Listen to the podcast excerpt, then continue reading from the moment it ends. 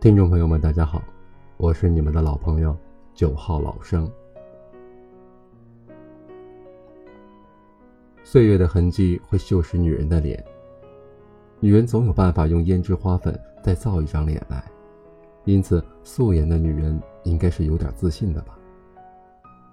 男人的世界里，相较于女人，对岁月的光临和离去会漠然一些，但仅仅只是漠然一些。某人忽然瞥见镜子里自己的鱼尾纹太多，用力赶都已经赶不平的时候，自然不免叹息。时间犹如一个不会言语的巨人，所以冷酷也公平。男人的时间都到哪里去了？朱自清的匆匆似乎可以诠释，但不能尽言。每个年轻的脚步里都有斜刺里歪走几步的可能，因此会后悔曾经的轻狂，也会为多睡的懒觉而感到羞耻。其实那也是生活。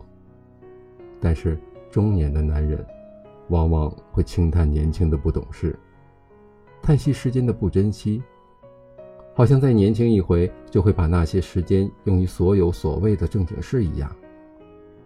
如果真的能年轻一回，相信还是会睡懒觉，还是会学打牌，也会吆五喝六，觉得世界都是自己的。如果没有了藐视世界的傻气，也就不是年轻了。所以，年轻真好。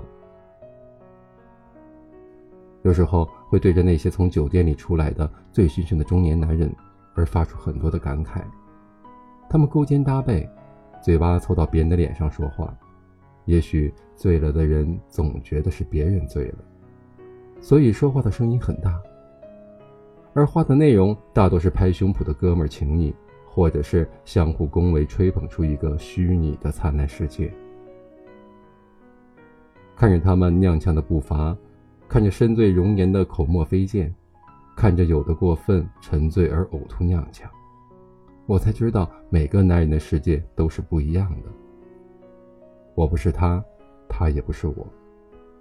世界因此而灿烂繁复，一片光怪陆离。中年的男人是累的，所以酒可以洗刷一切累的尘埃，这我可以理解。所以有时候也很想醉一番，醉了狠狠的睡一觉，然后第二天继续原来的生活。我有一个朋友，是每日必邀几个朋友小聚。菜品也就是花生若干，小鱼一盘，再加上劲酒几瓶。看着他们的酒后的脸，听着他们酒后的话，觉得他们喝下的是酒，吐出来的是精神的垃圾。这未免不是一种好的生活，虽然我做不到这些。人到中年，自然渴望有掌声和鲜花，所谓的意气风发，大抵如此吧。但是。有格言云：“活在别人的掌声中是经不起考验的人。”大部分中年的人似乎只能停留在渴望掌声的想象中了，成了可以承受考验的人。上有老的牵挂，下有小的牵绊，中间有着许许多多所谓的事业或者工作凡事需要去处理。真的想要兴尽呼来书能下酒，豪气一往剑可赠人。那是想要李白一样的境界，所以李白死了，就没有李白了，留下的就是芸芸众生的你和我。